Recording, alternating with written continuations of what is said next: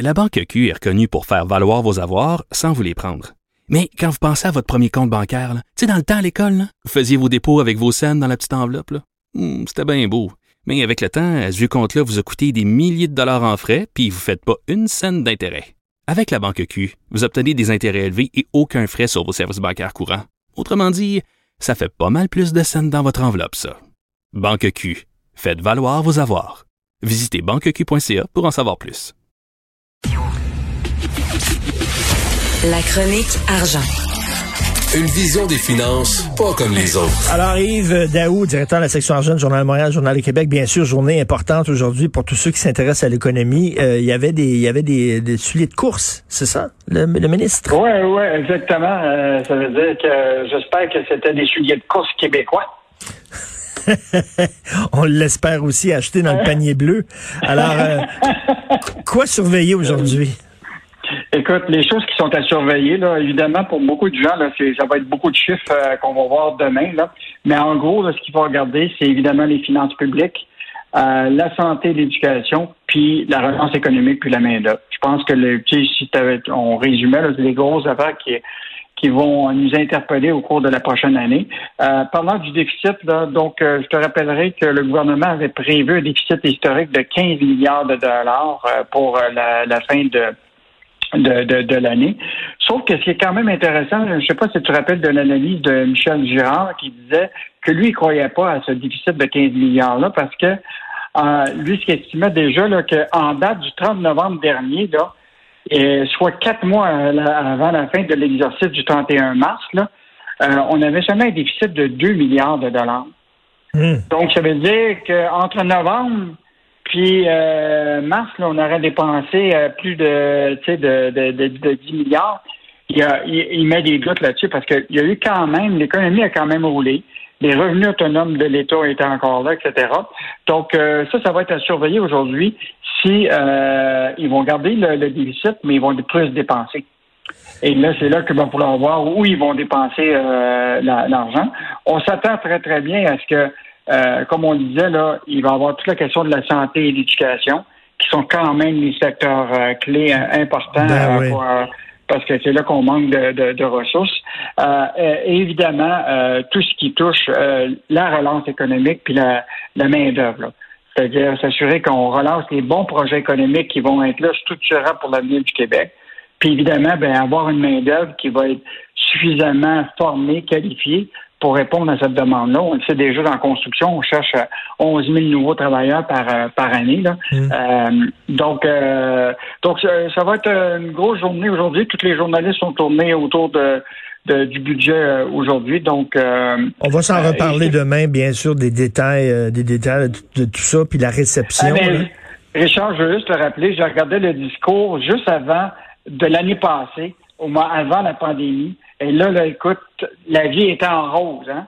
Les salaires augmentaient plus rapidement que l'inflation. Le budget était équilibré. euh, le taux d'emploi est au sommet le taux de chômage était à son plus bas, puis l'économie performait plus que jamais. Tout va bien. Mais là, ça, c'était l'année passée. On va voir cette année. OK. On s'en reparle demain. écoute, vous avez fait une super job aujourd'hui, page 34, là, concernant euh, est-ce qu'on devrait mettre de l'argent public dans un nouveau stade de baseball? Ça ne passe absolument pas dans la population. Et là, euh, il y a, vous avez euh, publié là, dans la section argent les, les photos de 1, 2, 3, 4, 5, 6, 6, 6 gens d'affaires très, très riches euh, qui euh, demandaient justement de, l'aide publique, des gens qui sont multimillionnaires. Là. On parle de Mitch Garber, euh, Stéphane Crétier de Garda, mm. Steven mm-hmm. Bronfman, Alain Bouchard. et on est un peu tanné que l'État passe de l'argent ou donne de l'argent à des gens qui ont les poches pleines et très creuses. Mm-hmm. En fait, l'idée, là, c'est que le timing là, pour eux autres, en pleine pandémie, de demander ça. Là. C'est, mettons là, que c'était, comme le disait le professeur Alain Deneau, là, euh, c'était un peu indécent. Euh, mais le timing n'était pas bon. Ça fait qu'en faisant ça, là, moi, je trouve qu'ils ont soigné dans le beurre pour le vrai. Euh, puis euh, l'idée, là, c'est que les acteurs qui sont là-dedans, c'est des gens là, qui, normalement, là, sais, en toi puis moi, là, ils ont la capacité comprends-tu, ben de financer ça? Ben le problème, c'est toujours la même affaire, c'est que c'est probablement un projet très risqué. Et, et c'est pas moi qui le dis, là. Écoute, Claude Brochu, qui est l'ancien président des expos, là, il dit ça va prendre des gens avec des reins très solides, prêts à absorber les pertes. Fait que, fait que ce que je comprends, c'est que les autres s'attendent à dire euh, ben, on, espère que l'État va en absorber un peu de ces pertes-là. Et ça, c'est ça qui passe pas. Ben oui. Euh, Vas-y. L'autre affaire, c'est aussi euh, Richard Legendre, qui a été ministre des Sports, qui a été impliqué dans les stats, ces affaires-là, qui est aujourd'hui professeur de, de sport au HEC, qui dit on sait qu'il n'y a rien qui va être en bas de 500 millions de dollars pour l'instant. Fait que on, s'entend pour dire, un, le timing n'était pas bon. Les acteurs qui sont dans, ce, dans ce projet-là ont les moyens de se faire financer ce projet-là. Il y a tellement de capital disponible que s'ils croient à ce projet-là, ben, qu'ils puissent y aller. Puis, ben euh, on, en plus, en plus pour une équipe, une équipe en garde partagée, là, qui va être la moitié du temps en Floride, la moitié du temps ici. Puis en plus, on a déjà un gros stade qui sert strictement à rien. Euh, euh, bref, le, timing est vraiment, vraiment pas bon. Cela dit, moi, j'en veux pas à M. Fitzgibbon quand il dit, écoutez, là, comme moi, mon rôle, c'est de, c'est, je vais lire le projet, je vais lire le modèle d'affaires, puis après ça, on verra. Mais tu sais, c'est pas vrai que je vais, je vais dire non tout de suite. Là. Je vais regarder les chiffres, je vais regarder ce qu'il propose. Puis on n'est pas contre des projets structurants pour aider le centre-ville de Montréal, de permettre l'investissement privé, mais il faut quand même que s'il y a des gens qui croient à Montréal puis qui ont suffisamment d'argent pour le faire, je veux dire, il y a eu des projets actuellement où, euh, par exemple, Crétier qui était prêt à acheter une compagnie de sécurité de, à, coût de milliards en Londres, euh, Alain Bouchard a quand même suggéré, était prêt à acheter Carrefour en, France. Euh, c'est pas des gens qui manquent de, qui manquent d'argent là. Ben non. Et en, terminant, le panier bleu euh, qui va euh, qui va se privatiser? Oui, en fait, ben, on, le panier bleu, là, je sais pas depuis combien de temps qu'on en parle de ce panier bleu-là. Il a l'air de plus en plus percé. oui. Euh, et là, on apprend, on a, on a appris qu'il y a eu une rencontre au début mars des dirigeants du panier bleu qui ont rencontré une vingtaine d'entreprises en technologie pour voir tout le développement de la plateforme transactionnelle, dont le nom de code, il s'appelle Agora.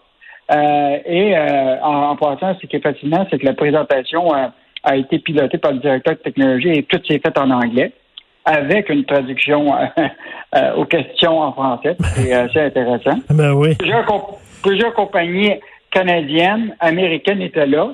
Donc, il va falloir surveiller ça. Si on parle d'achat local, imagine-toi si on, on engageait un fournisseur ontarien ou américain pour faire notre panier bleu.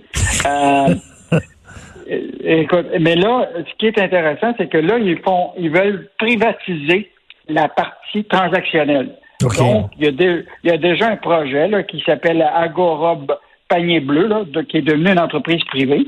Et euh, donc, on, ce qu'il va falloir surveiller, c'est qui les actionnaires de cette compagnie-là. Deuxième chose, est-ce qu'on est en train de mettre des fonds publics pour comme, tu sais, partir la, la, machine, puis que c'est un organisme privé qui va en profiter? Ben euh, oui. Donc, euh, ben, c'est un, dossier là qui, euh, qui est parti sur des chapeaux de roue, puis euh, mais on, on, va le suivre, puis on verra si. puis je te rappellerai que le panier bleu, il s'attend à ce que ce soit pas juste des produits du terroir. Il va avoir, tu, vas, tu vas retrouver des télévisions qui sont japonaises, mais qui se retrouvent un détaillant québécois. puis là, on, a, on, on dit peut-être potentiellement lors de la présentation, il y a quelqu'un qui a dit qu'il pourrait avoir des, des produits de l'Ontario. Boy, OK. Il est de moins en moins bleu, ce, panier-là. Et il faut rappeler que Québec euh, a injecté 4 millions 100 000 dollars dans cette plateforme. Donc, on verra si, euh, si le jeu en valait la chandelle. Merci beaucoup, Yves. On se reparle demain. Salut. Salut.